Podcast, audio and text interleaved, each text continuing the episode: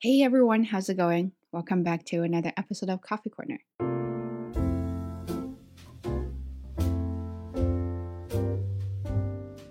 Uh, I don't know if you're having a good week. I hope you're having a good week uh, because I am having a very busy week. And probably because it's the end of the year, I feel extremely exhausted.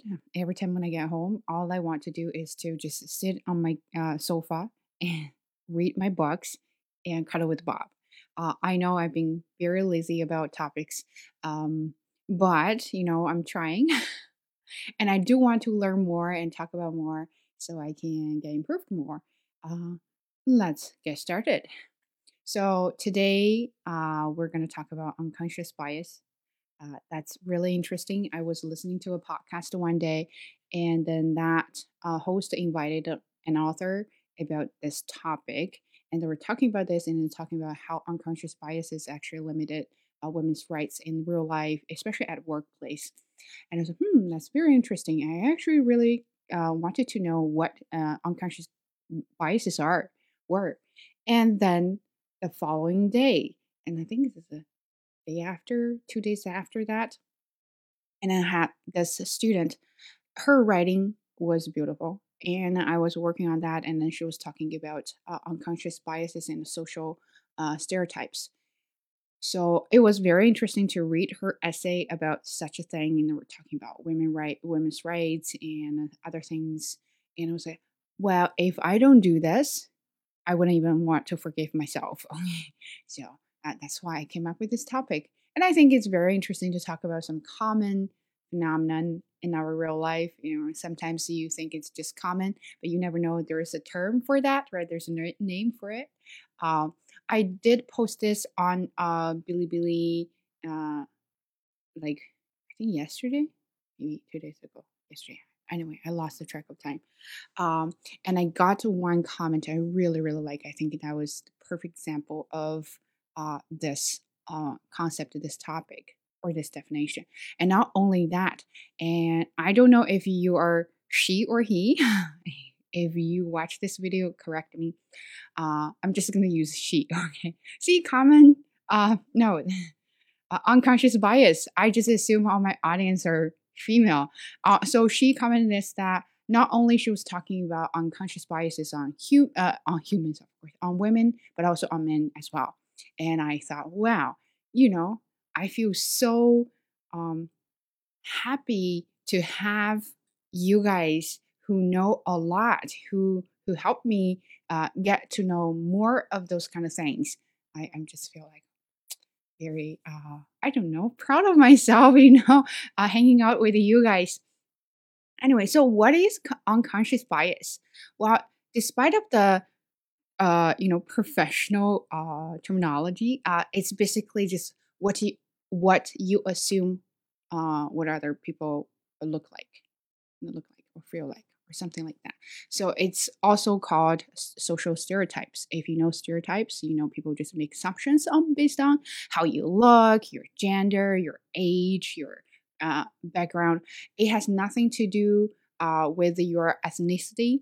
Uh, it's not like I think it, one comment was talking about. Well, if you're from, uh, it's not like it, it, has nothing to do with it. It's more than just that. Sometimes uh, when it comes to ethnicity, and we're talking about biases, it can be uh, racist uh, racism uh, it can be also like discrimination something like that it's more than that it's way more complicated than what i'm going to talk about so if you do have more opinions on that let me know um, so let's talk about this and i think um, it happens more let's see i'm making uh assumption again but correct me i think this happens more to women right so uh, if you think about, um, I, I'm going to use that example. If you think about nurses, you think about women or men. Uh, if you think about CEO or a president of the school or the university, you think about you picture that president, uh, women or men. Right. When you think about physical work, uh, your first reaction is who is stronger, right? So I'm not trying to that, that may be a bad example, but physically or biologically, uh, uh men are definitely stronger than women. Uh, at certain level. If we have same height, same weight, same age, uh, I think the guy will be way stronger than I am. Okay, so that is bad example. Don't listen to it. Anyway, so I was thinking about that. Um, I think it happens a lot to us, not only limited to gender, uh, but, but also age too. When you when you are at work, right, you see a young, fresh-looking um, newbie, right? So uh, your first reaction is, uh, he he or she might not be capable of doing this job because he's new, he's not experienced, and isn't that unconscious bias? I think so, right? Uh, again, when people look at me, I had this too. Mm, not because I'm Chinese, I think just because I look very young as a teacher in their culture. They judge you based on your appearance, right? I look like a student. So when my when I first got this new class, and then some of the students actually asked me uh, how many years of uh, how how many years of teaching experience I have. I'm like, well, that is a good question because they, their first reaction is, uh, "You're not a native, and you're you're not old. You don't have uh, gray hair, and then that means you're not experienced teacher. So you may not teach this class well. So it means I may not learn things from you, and that that totally makes sense, right? So once you figure out how things work in their perspective, and then you kind of feel like wow i totally understand you. If i were you and i probably would be uh, would have the same reaction uh, and then that will help you kind of you know lessen the uh, level of being offended.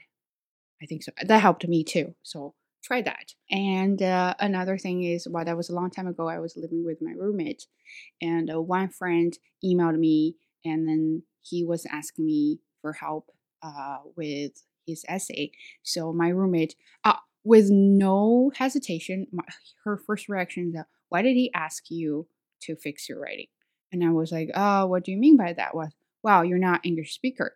But see, that is right on the line between being uh, discrim- discriminative and uh, unconscious biases, right? So uh, she said that. I was like, oh, okay. Why do you think so?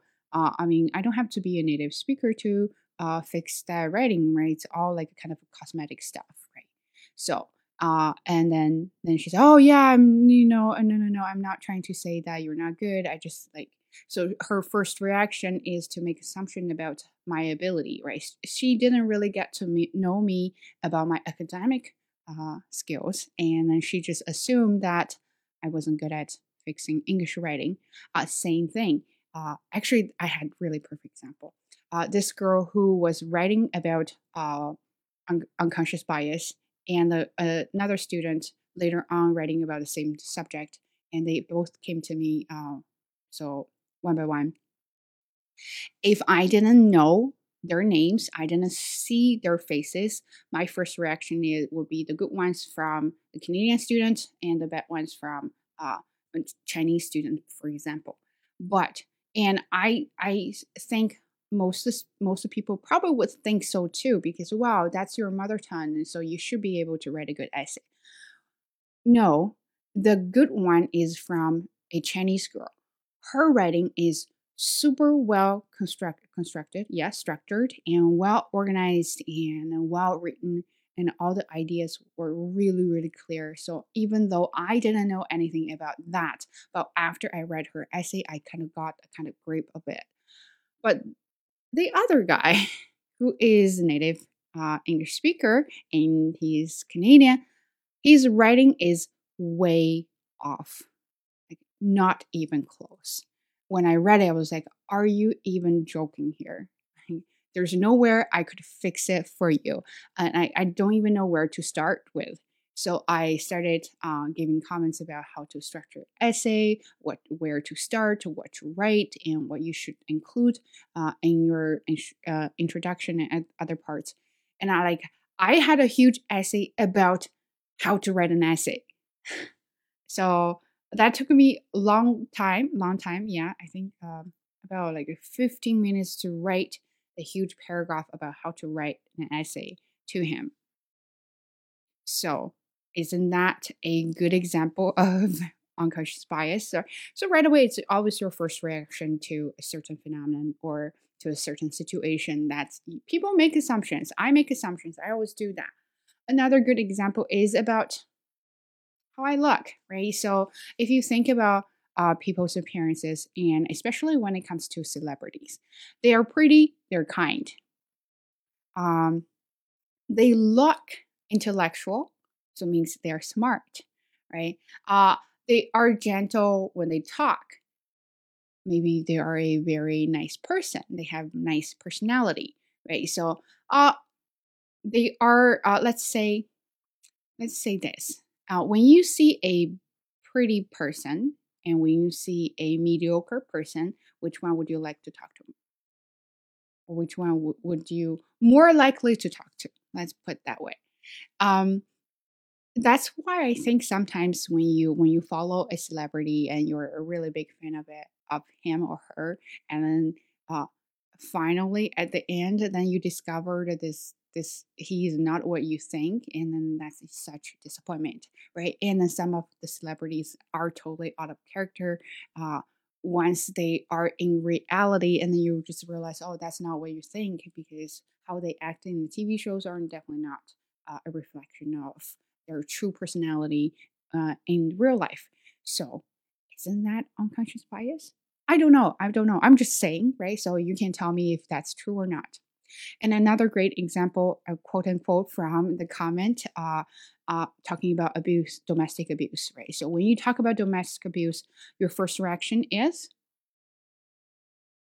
Husband abuses wife, right? So uh, have you actually thought about uh, might be the other way around, right? So for me, my first reaction is always like, of course, when you talk about domestic abuses, husband abuses uh, the wife, uh, biologically one is definitely more stronger than the other uh, definitely stronger than the other one but uh, then i would think why can't you fight back? Right? So if, if, let's say if it's the wife abuses the husband why can't the husband uh, fight back and then get away and escape or do anything right because for him it will be much easier to run away from this uh, abuse so that makes me think about, well, uh, that can be true.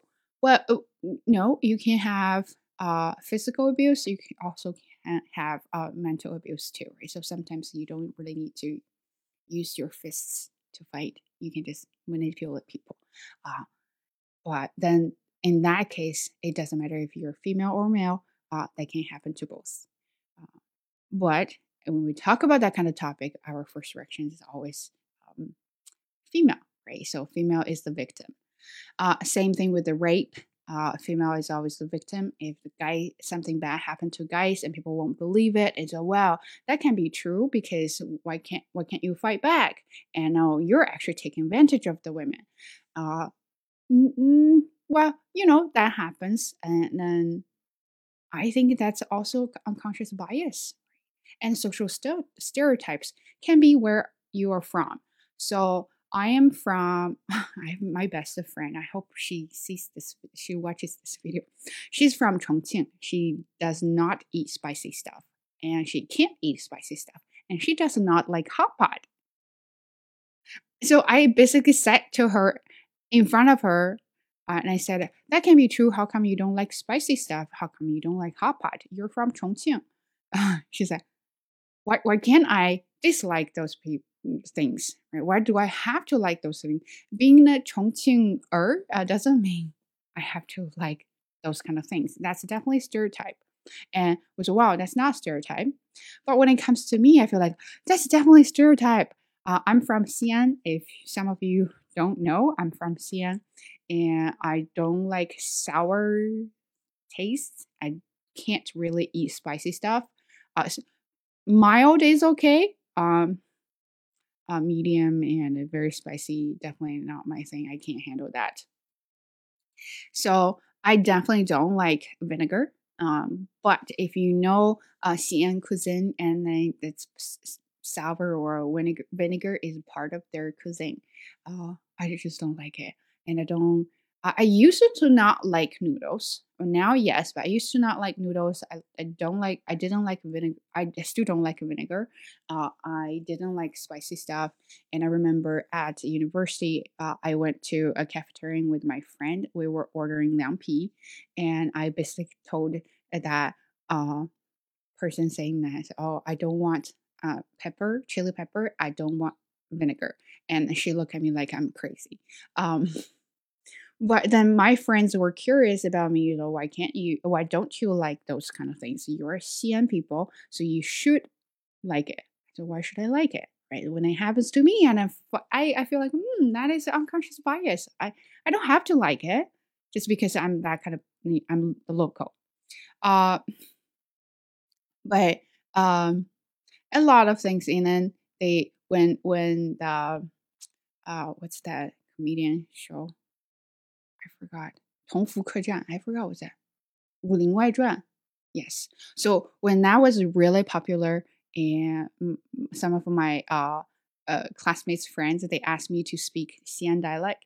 I said I have, I have no idea how to say it. I don't speak dialect. Uh, the only um, Chinese I speak is Mandarin. So they could not believe they they just assume I should speak that and I should like this and I should act like Tong Xiangyu. I'm like, huh, hmm. Back then I didn't know this concept, but now I feel like, hmm, it, okay, that's unconscious bias, right? So some things are very interesting to talk about. And back to um, workplace, I actually read this from an article. I may just put the name here so you can go check it out. Uh, they have five types of unconscious biases. I can't really remember uh, all five, but I'll try my best. And, and it is first one I think is affinity bias, and you look for you will like people or you prefer people who share something in common. Uh, so, for example, you both like a certain celebrity, and then you, of course, become friends. And whatever he does or she does, you will automatically like her or like him. And you will think, oh, she's she's one of us. And also something like, uh, let's say, both of your, uh, both you and your friends, uh, pet peeves are um, punctual. So let's say, okay, eating uh, without your mouth open. Okay, so that's your pet peeve, and that's also your uh, friend or uh, acquaintances pet peeve, and you'll be like, "Oh my god, I like her," you know, "Oh my god, I like him." We're, we we are we are same people, right? So automatically you have your favor. And but and then they have the other one. It's called uh, I think it's called the horns effect.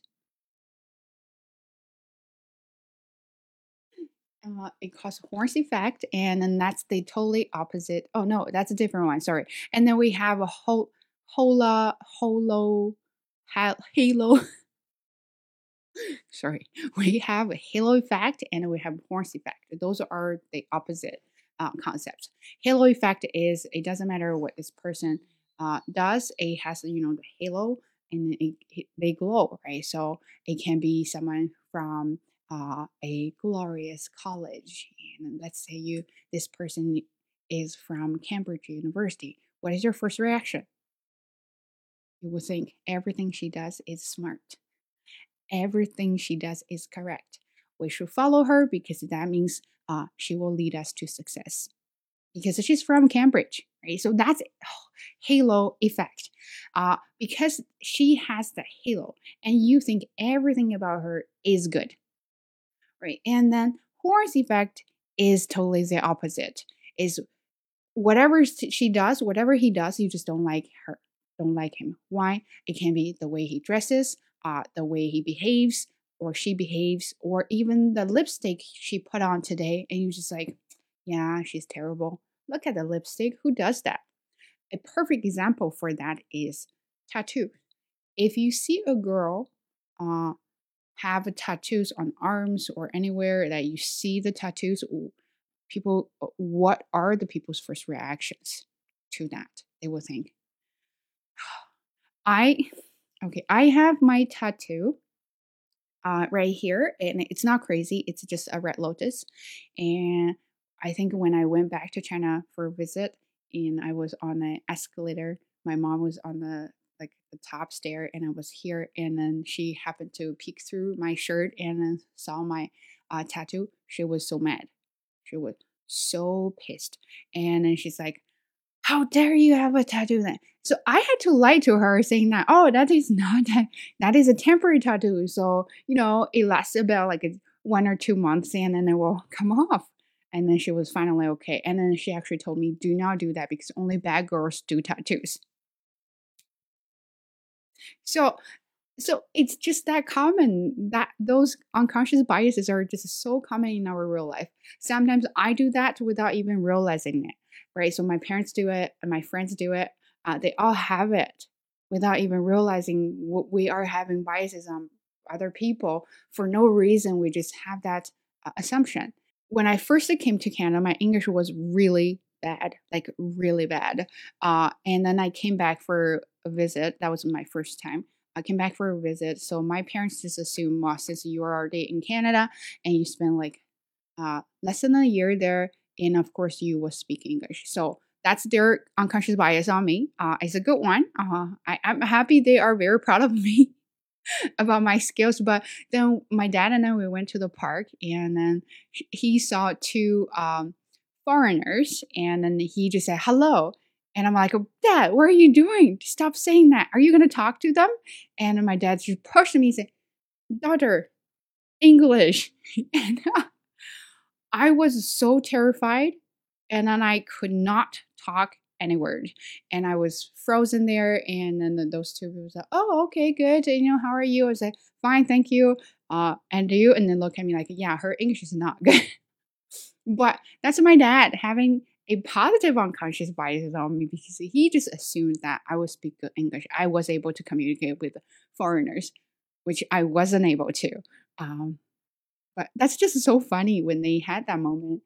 And then, of course, then you had this, I forgot the other one uh, was talking about is, I think it's if you're from the same college. Oh, I think that's affirmative effect. I forgot. So if you're from same college and then you're course will like it because you're you're alumni and then some other things like if you're both girls you will like each other uh, because we can form a group and if guys uh, who who you know have, wear polo shirts and oily hair you know do different crazy styles and your first reaction is this person is not capable because look he spends all the time on styling himself. Of course, he's not capable. Of course, he's he's a lazy person because he doesn't care about uh, the project, or he's not a responsible uh, person because he, you know he will spend all the effort on styling himself. Something like that.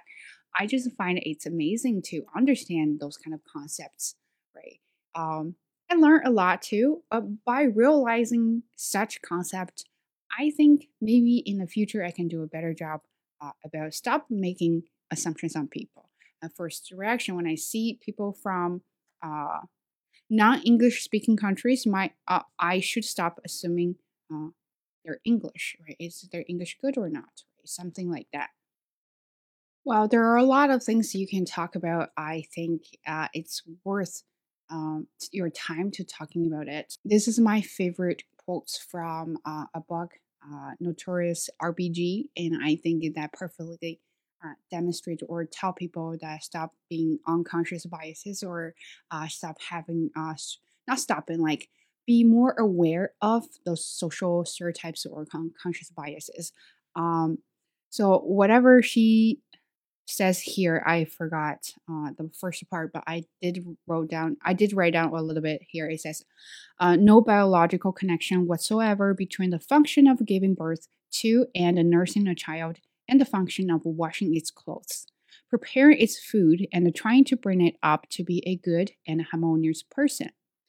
Uh, both men and women have one main role, that of being human beings. So that backs to our uh, unconscious biases about or uh, assumptions about women and men, when, especially when it comes to a couple uh, in a relationship or you know parents.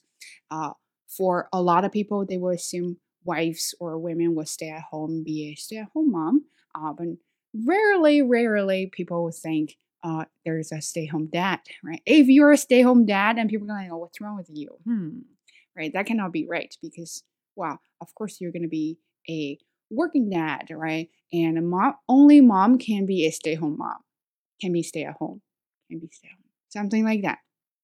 And when it comes to uh, tasks at home, especially when it comes to dealing with the kids, I don't have kids, so I'm not really sure how that works.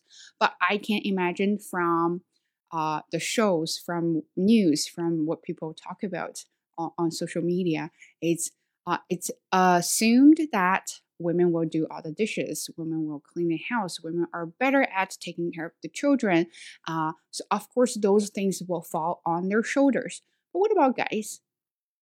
Who defines that women are naturally good at those things? We are learning too, right? So we learned from scratch and we learned from uh, my parents, other people to know to to do those kind of things. Why can't guys do that? Your your gender being a man doesn't limit you to learn things like that. Oh, it's not I'm a guy, I don't do that. Like why?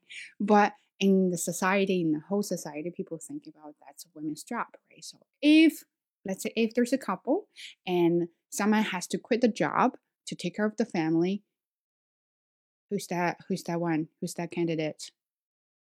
Right so think about that. Anyway uh, my camera if you think if you kind of notice that there's like something view switching that's because my white camera has run out of battery uh, and i'm using my dji osmo pocket which i don't really ideally like it. Um, but you know what? You got to do what you got to do. So I managed to fin- finish this video, and I think this is a long one. I'm not gonna say this is a short one because every time it's not a short one. So anyway, um, being too talkative because I have a lot to say, and this is a very interesting topic. Uh, I think it's always interesting to talk about it. There's a lot of more to talk about uh, in regards of in regards of with regards to uh, unconscious biases. If you do have a lot of things, ideas, thoughts on this topic, you're more than welcome to leave a comment here. I love reading your comments, and I'm very, very happy that I have such good quality of audience and we hang out, we share something together. That just makes me very proud.